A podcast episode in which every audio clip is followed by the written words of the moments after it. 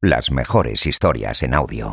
Amiga mía, amigo mío, si quieres apoyarme a mí y a este podcast y además tener acceso a episodios exclusivos, hazte suscriptor premium de Podimo en www.podimo.com barra lo que tú digas. Dos viernes al mes habrá un episodio extra solo para los oyentes más fieles del podcast, para los oyentes premium. Aprovecha la oferta que hemos lanzado, tres meses por el precio de uno, tres meses por 3,99 euros, un café y una napolitana. Y además de mi contenido exclusivo podréis disponer de un catálogo increíble de podcasts y audiolibros que no podréis escuchar en ningún otro sitio. Ya os digo, tres meses por 3,99 euros. www.podimo.com barra lo que tú digas.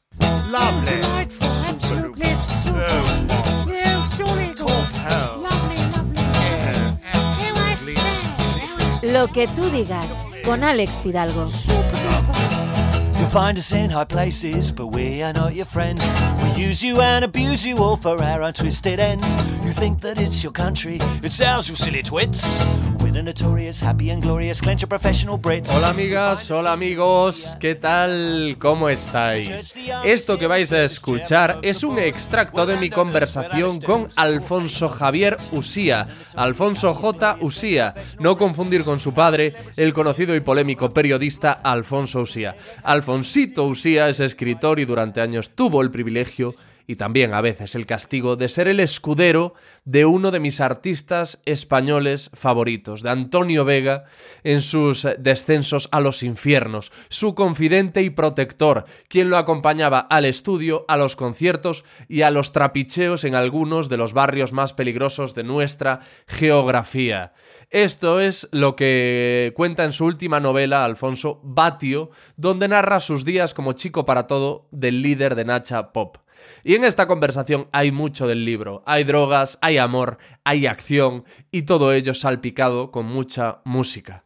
Alfonso no es solo un estupendísimo escritor, sino un conversador de 10, un contador de historias genial, un cuentacuentos al que uno no quiere dejar de escuchar bajo ningún concepto. Y lo vais a comprobar ahora, porque de su mano visitamos las infames Barranquillas, ese poblado de la droga de finales de los 90 y principios del 2000 en Madrid.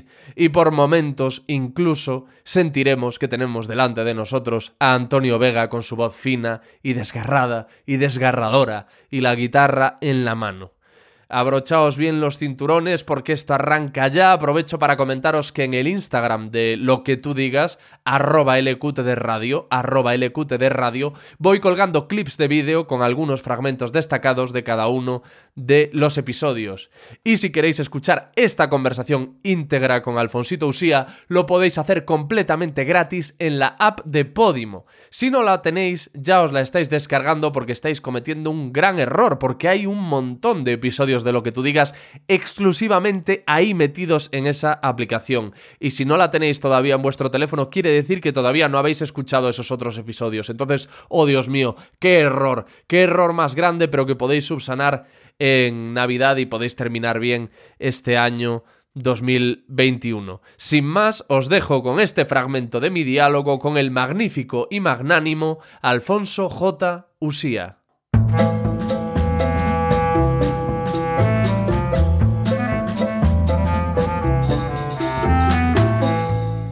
Decir que tengo a Alfonso. ¿A cómo te llamas? ¿Cómo? ¿Alfonsito Usía? ¿Le A ver, por ahí? el, el- el tema lo tengo como. O sea, yo me llamo Alfonso Javier. y Porque te- Alfonso Usía es tu padre. Claro, por eso tenemos que marcar cierta distancia, ¿eh? No, no por un deseo de matar al padre, al revés, ¿eh? Sí. Sino es, es- es la mayor influencia que tengo, pero sí un poco, de, sobre todo no confundir, porque ya me ha pasado más de una vez Claro. que se presentan, un, pues eso, 20 señoras elegantísimas a una presentación con libros de soto ancho, deseando que mi padre les firme y es como cuando reservas una mesa en un restaurante, ¿no? Y tal, o sea, Sí. llevo toda la vida un poco con esta con esta suerte y esta y esta mm, un poco más Maldición. sí maldición la verdad pero sí entonces firmo como AJ de Alfonso Javier pero pero vamos puedes llamarme Alfonso Alfonso Javier AJ Alfonsito como te salga de Manuel, lo que me apetezca. mientras no me pidas pasta puedes llamarme como quieras Nada, eh, que eh, Alfonso, que me, que- me decías eso, que estabas muy contento de estar aquí. Sí, y, y yo estoy súper contento de que estés, porque bueno, has escrito un libro sobre tu relación con un artista Pero yo te he escuchado en una entrevista como que evitas en la medida de lo posible mencionar a dicho artista. No sé si has cejado en ese empeño. No, no, para nada. O sea, lo, lo- lo que, lo que sí que traté un poco era que, que- que este artista no ensombreciera el resto del relato, ¿no? Porque, Ya. eh, porque al final eh, la biografía o el libro, digamos, la novela sobre- trata, por supuesto, hechos reales, pero, pero sobre todo sobre mi persona. Claro. Y entonces ahí realmente sí que quería hacer un ejercicio un poco de separar a la figura de... es obvio que quién sabes quién es, ¿no? Y dejo migas de pan para que, eh, aunque Sí. no tengas un conocimiento musical muy fuerte, puedas, puedas un poco situarte, ¿no? Pero realmente eh, no tenía que ser todo hacia allá, ¿no? ¿Sabes? Tenía que ser un poco más hacia, hacia la literatura que tiene el libro y que un poco se conllevaba más a mi persona como figura, ¿no? Y de- por ahí decidí hacer seudónimos y, y demás. Pero le podemos decir a la gente que es Antonio por supuesto, Vega. ¿Cómo no? Claro que sí. si no- Claro, es que yo te iba a decir que Sí. además me hace especial ilusión porque mm, no sé cómo decirte, hay algo de Antonio Vega que me toca especialmente. Igual que pasa con, con estos eh, cantautores eh, como Manolo Tena, eh, Antonio Flores, Enrique Urquijo. mm, probablemente ¿no? pertenecen a, a la memoria colectiva de muchos, ¿no? Eh, al final yo creo que todos... mm, La música es, un, es, un, es uno de los artes que sí que te permite eh, tener más de un sentido ocupado, ¿no? Eh, y, en ese, y, en ese, y en este caso yo creo que, que- que cuando tenemos una canción que nos ha emocionado o, o un momento muy feliz de nuestra vida, siempre hay algo que... un sonido que acompaña ese momento y ya directamente, clac, ¿no? Se queda memorizado en tu cerebro y, y- y pasa a formar pues esa especie de, de cosa universal, ¿no? Con la música o con una canción o con un artista, como puede ser el caso de Antonio, ¿no? Hmm.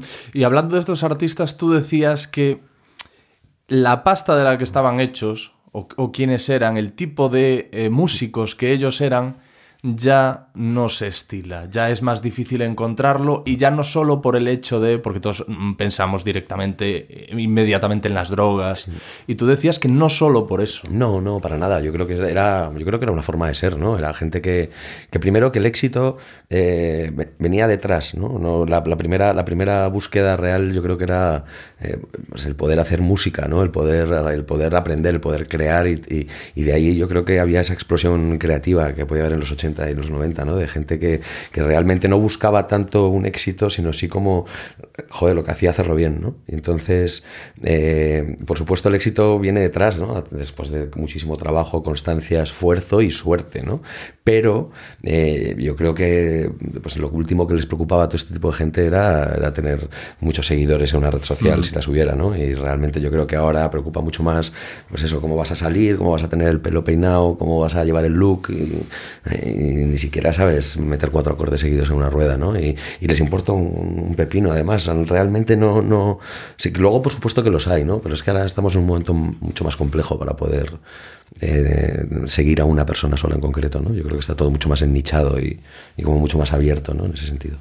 Y no te da la sensación, esto es una percepción mía, ¿eh? que aprovecho para comentarte, como de que ahora en la música eh, vende más una especie de actitud que además parece prefabricada o diseñada Sí, que a ver, el arte que vendía antes. Esto es un Sí. poco un cuento de mm, discurso de viejo, ¿vale? Sí. De, de la No. música antes y la música ahora, pero... No, pero eso, por ejemplo, el, el punk podía tener ese punto que- de, de actitud y, y- y no saber tocar cuatro acordes, ¿no? Como estamos hablando ahora. O sea, los Ex Pistols no era un grupo, por ejemplo, que destacara por, por, por su armonía y musicalidad, ¿no? Y de hecho era un poco un experimento de este Mac- con McLaren, ¿no? Con la tienda y con Vivian Westwood en, en, en- en Londres, ¿no? Pero, pero, pero a- además de eso, sí que realmente no se buscaba el éxito. O sea, se- lo que se buscaba era provocar. Había otra historia Ya. detrás, ¿no? Había, había otra actitud detrás de esa falta de, de interés musical, ¿no? Que podamos, esa- esa- esas ganas de provocación, eh, yo creo que sustituían eh, pues toda la parte un poco más técnica que pudieron tener luego grupos más en los 80, ¿no? Pero ahora eh, no veo ni la provocación ni la técnica. Cuesta más verlo, ¿no? O, o encontrarlo. Sí, como que había un mensaje implícito en, esa, en esa Sí, actitud. Eso, había y un ahora. algo, había un algo. Y de hecho, vamos a ver, claro, eh, Sex Pi- Pistol, por ejemplo, tú dices, no, era la, la actitud, tenían Mm. una actitud determinada más allá de su, de su calidad musical. Pero era una actitud que les hacía diferentes. Yo te decía lo de la actitud prefabricada porque se ve como un patrón que se repite en los artistas urbanos. Total. Tontos iguales ahora mismo. O sea, es- hay una cosa voy. que me descojono porque ahora que estaba buscando grupos donde poder, pues no sé, eh, poder seguir un poco. Yo soy un melómano empedernido, entonces estoy todo el rato intentando escuchar música nueva y ahora me divertía mucho y es que no sabía si el mismo guitarrista estaba en muchos grupos, porque todos iban van todos con esa barba de Mm. metrosexual larga, pero muy bien cuidada, hipster, el peinado para atrás y de repente decía, ¿este de es Viva Suecia? ¿Es el mismo de tal? ¿O se ha repetido su hermano? ¿Sabes? Es tal. Y de repente decías, no, no tienen nada que ver, pero son iguales. ¿Sabes? Y, y- y te pasa con esos, te pasaba, joder, te pasa con un montón de grupos, yo creo que desde la generación de pereza, un poco, ¿no? Que, que- Sí. que pueden ser todos muy similares. Bueno, le pasa con su hermano, ¿no?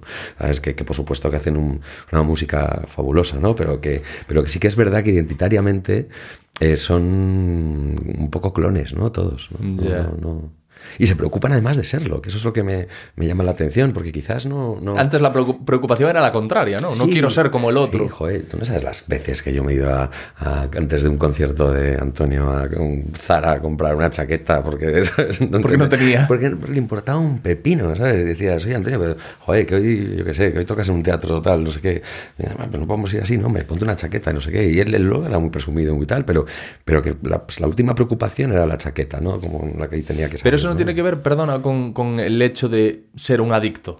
Mm, Yo creo que no, o sea, yo creo que realmente las import- importaba muchísimo menos la apariencia realmente. O sea, Así que por supuesto, yo creo que él tuvo ahí un, un tema fuerte, ¿no? En un momento dado. Hay una canción preciosa que él dice que no es autobiográfica, pero él decía, pero, pero era San Antonio. Y en un momento dado había una estrofa en la que él hablaba que se miraban en el espejo y que se asusta, ¿no? Entonces, eh, hombre, eh, yo creo que sí que es autobiográfica, ¿no? Mm. Que él dijera que no. Pero, pero eh, esa, esa aceptación en un momento dado en el que ya, pues a lo mejor quizás el aspecto te, te- puede ser muy, muy llamativo, ¿no? En su caso.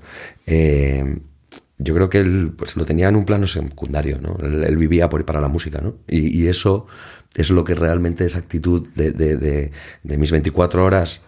Es verdad que una vez cubiertas ciertas necesidades van en torno a la música, ya no lo hay tanto. Y luego está el tema de las biografías, Mm. que no estoy seguro, evidentemente, y alguien ahora que sepa del tema me coge por banda y me dice, tú no sabes la biografía que tiene Bad Bunny, no sé qué. Pero me da la sensación de que las biografías mm, que tenían los grupos de antes, Mm. que daban para mm, libros y libros sobre cómo empezaron, sobre cómo las pasaron putas en los inicios, cómo mm, robaban a lo mejor para pagarse un estudio de grabación, cómo... Parece que ese paso nos lo hemos saltado, ¿no? Porque como ya tienes un expositor mundial, Claro. global, que es Internet en tu casa, Claro, antes había un filtro que era un filtro eh, muy caro, ¿no? Digamos, o sea, grabar un disco en los 80 era carísimo. O sea, tú necesitabas, necesitabas unas mesas de producción, unas Solid State Logic, unas mesas de grabación de cinta, de- o sea, todo eso era, era carísimo, las latas de las, de las cintas para grabar. Luego tienes un tío que tenía que cortar y pegar, ¿sabes? Es- es soldar. técnico ahí. Claro, entonces al final las producciones, luego los videoclips, luego la, la- la- la inversión en marketing, o sea, to- todo eso que era tan caro, yo creo que era un corte de calidad maravilloso, ¿sabes? Porque realmente, pues el tío que quería estar ahí era un premio muy trabajado, ¿sabes? Hombre, por supuesto que hay casos que de repente mucho más mediáticos y que a lo mejor pues eh, no tuvieron un camino tan largo para conseguirlo, pero sí que es verdad que yo creo que pasaron mucha fatiga todos estos grupos de jóvenes y, y- y- y lo han contado, ¿sabes? Lo han contado, lo han dejado, lo han dejado ese, ese testimonio en muchísimas entrevistas en- en- y por eso yo creo que lo tenemos, ¿no? Pues todo el mundo sabe cómo empezó pues Nacha, cómo empezaron los secretos, cómo empezaron tal. Mira, bueno, el otro día leí el libro de Álvaro Urquijo, me lo leí del tirón en, en- en una tarde y una noche. Eh, porque, porque es precioso, ¿verdad? Yo quería saber, quería saber y cuenta como el estudio de, Canito en, en una casa que tenían ahí en Torrelodones, los- es una- preciosidad tener ese testimonio. Y hoy en día, pues de repente, claro, le buscamos un- una historia a alguien que la tiene muy corta. ¿no? Digamos. Claro. Y que no ha hecho tanto, ¿sabes? Que no ha hecho tanto y que de repente, joder, eh, manejaba las redes sociales de una manera... eh, eso cambió un poco con MySpace, yo, realmente. Yo creo que MySpace fue el antes y el después de todo esto, porque de repente, joder, eh, empezó a haber grupos que tenían miles y miles y miles de seguidores y no tenían ni siquiera una maqueta publicada con una, con una Ya. discográfica grande, ¿no? Y de repente, el, el caso fue los Arctic Monkeys, eh, en concreto. en- en el primer grupo, sabes que MySpace lo petó, en Londres todo el mundo seguía los Arctic Monkeys y de repente, claro, la EMI creo que fue, sacó un disco y directamente vendió dos o tres millones de copias, pero, pero venían ya con un, con un catálogo y que eso también las discográficas se han equivocado muchísimo porque han empezado a poner el ojo también ahí. En vez de un poco escuchar la maqueta y de repente ver un poco la madera que podría tener un artista o, o- no sé, la capacidad que tienen eh, do- dos, tres, cuatro personas que conforman un grupo pues, en compenetrarse y, y en crear algo distinto o en, o en- pues, pues ahora mismo no lo hacen, ¿no? Porque ellos necesitan vender y van ahí apretados de tal. Entonces lo que te miran es cuántos seguidores tienes en Twitter, en Instagram. Y oye, pues mira, a ver, tampoco me importa que cantes tan mal, si total tienes tu propio nicho Sí. y ya este te va, te va a alimentar, ¿no? Y nos va a alimentar a nosotros por ende. Entonces ellos también han- han- se han metido en esa ola, yo creo, de... de- de- Y como que a lo mejor también hay cierta asunción cortoplacista por su Total, parte sí, de total, total. eh, vamos a pillar a este que ahora lo está petando y en cuanto deje de petarlo le pegamos un patado en el culo y cogemos al siguiente, ¿no? hubo- Que antes sí se pretendía, se fichaba a alguien porque decía este tío va a estar triunfando, cogemos a, yo qué sé, Springsteen, los Sí, Stones total. o quien sea porque decimos esto va para largo. Sí, yo cuando, después de, de trabajar con Antonio a nivel personal, estuve trabajando en la EMI de R, en el sello de Capitol. y, en, y, y la verdad es que la premisa principal cuando fichaba a un artista joven era, era buscar una trayectoria mediana o larga mínimo. Claro. Entonces, al primer, segundo disco no nos importaba demasiado. O sea, sabíamos que buscábamos un poco la provocación, pero buscábamos el, de verdad el, el trabajo a medio y largo plazo. O sea, es una inversión muy fuerte y, y es un trabajo muy compenetrado y muy difícil. eh, Y una competencia muy fuerte y, y- y- entonces cuanto más puedas aportar musicalmente, técnicamente o más amplio seas en conocimientos, pues obviamente tienes más armas, ¿no? Y en cambio eh, empezaron a haber muchísimas discográficas en, en principios de los 2000, pues a través de todo lo que pasaba con Operación Triunfo, con Vale Music. eh, ¿sabes? Yo no tengo en contra nada de Vale Music, ¿no? Pero, por ejemplo, el presidente Universal era el, el- el de Vale Music, ¿no? O sea, la discográfica más fuerte que hay ahora mismo hoy en España está presidida por un tío que el tío que había montado esa discográfica. Entonces, Ya. claro, con eso dice todo, ¿no? No, no tengo nada en contra de Narcis Rebollo, ¿eh? pero, pero, pero, pero fíjate, le metió un pelotazo a, Vale Music, se lo vendió Universal y ahora él es el presi. Entonces, ¿sabes? Jamás en los tiempos que yo estaba un alto ejecutivo tendría ese talento. No, Mm. no, no. ¿Sabes? Lo mismo que pasaba, por ejemplo, con Simon Cowell en Inglaterra. Hubo un caso muy punky porque era un tío que se pasó por delante. Se le pasó las Spice Girls, Mm. Sí. se le pasó Coldplay, se le pasó tal. Y de repente, ¿sabes? Con un programa en la tele lo peta. ¿Sabes? Joder, no sé. Ya, un tío, que, un, tío, un tío que tenía el mismo ojo que yo, vamos, o menos. Sí, o no, menos, no, o porque- sea, se, se descojonaban de él en Londres. Sí. En, en- en- en- él, él pertenecía a Sony BMG y se descojonaban de él porque le, le llamaban, pues a eso, el, el- el- el- si pasaba por su puerta no iba a ser un éxito porque, se lo dejaba dentro, ¿no? Entonces, y de repente, pues, pues no, ahora, ahora vale muchísimo más todo eso, ¿no? Lo que tú decías, lo, lo instantáneo. Sí, y otra cosa que pasa, por ejemplo, en su momento el tener un videoclip era algo lo que le costaba mucho llegar a los grupos. Yo pienso en Siete Notas, Siete Colores, que no es de hace tanto, Costaba una pasta. pero es un grupo que, que es historia del rap y que es pionero. Y yo creo que Siete Notas mm, tiene tres videoclips. Es que, es que era muy Y humildes, ¿eh? Muy es que humildes. Costaba una pasta. Yo me acuerdo de las producciones de los videoclips que yo hacía en EMI, eso, 2007, 2006, 2008, todos, 2009, todos esos años. Eh, joder, había presupuestos de 6, 7 millones de pelas, ¿no? De 30, 40 mil euros, 50 mil euros y ya eran vídeos muy baratos. O sea, en los 90, no sabes la pasta que costaba un vídeo, ¿sabes? Tú piensas que al final eran producciones de cine casi, como hacer un anuncio y, y entonces, claro, o sea, e- esa era, incluso en muchos casos era más costoso el videoclip que toda la producción del disco de audio, ¿no? O, o similar, pero Sí, pero sí, sí, que es verdad que, joder, de, de- o sea, a- hoy en día sí que por 6.000, 3.000, 5.000 puedes hacer vídeos. un pues, vídeo una que se mean aquellos que costaban no sé cuántos millones. Claro, fíjate las producciones que hacía Michael Jackson con Thriller. Es- Eso es una locura. Y eso encima fue muy punky, porque eso es muy divertido, lo cuento en la novela.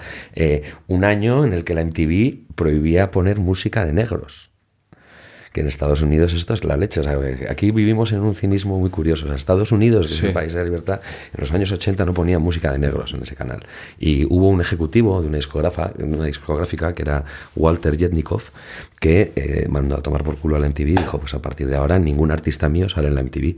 ¿Sabes? Porque como que es esto, que no sacan artistas O negros. sea, la Motown nada. Nada, la Motown estaba eh, completamente vetado y... Los inicios del hip hop que fueron por Claro, y este tío, de repente, que era un tío muy poderoso, que era el presidente de, de Sony, se clavó.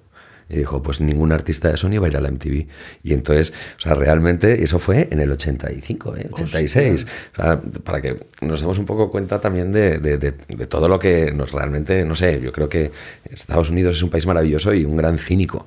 Sí. Es el gran país muchísimo más cínico que China, en ese concreto. Sí, sí. Ya por mezclar temas raros. Lo que tú digas, gente que vale la pena escuchar. Hasta aquí este episodio. Os recuerdo que podéis seguirme en mis redes sociales, Alex Fidalgo en Twitter, Instagram y Facebook. Este podcast tiene su propio perfil en Instagram y en Twitter, LQT de Radio. LQTD de lo que tú digas, radio todo junto y en esas eh, cuentas podréis encontrar algunos de los fragmentos más interesantes de cada episodio en vídeo. O sea, que no os lo perdáis. LQTD Radio. Eh, hay un correo electrónico a vuestra disposición, alex arroba lo que tú digas punto es. Y termino con una recomendación y es que os hagáis suscriptores premium de Podimo en www.podimo.com barra lo que tú digas. Eh, tendréis un mes gratis de suscripción, un mes completamente gratuito para que probéis la aplicación y para que naveguéis por esa zona exclusiva en la que encontraréis un montón de podcasts y audiolibros que no podréis encontrar en ningún otro www.podimo.com barra lo que tú digas. Eh, nada más, gracias y adiós. Has escuchado uno de los podcasts exclusivos de Podimo. Esperamos que lo hayas disfrutado. Te invitamos a visitar podimo.com para descubrir miles de historias en formato podcast y audiolibro.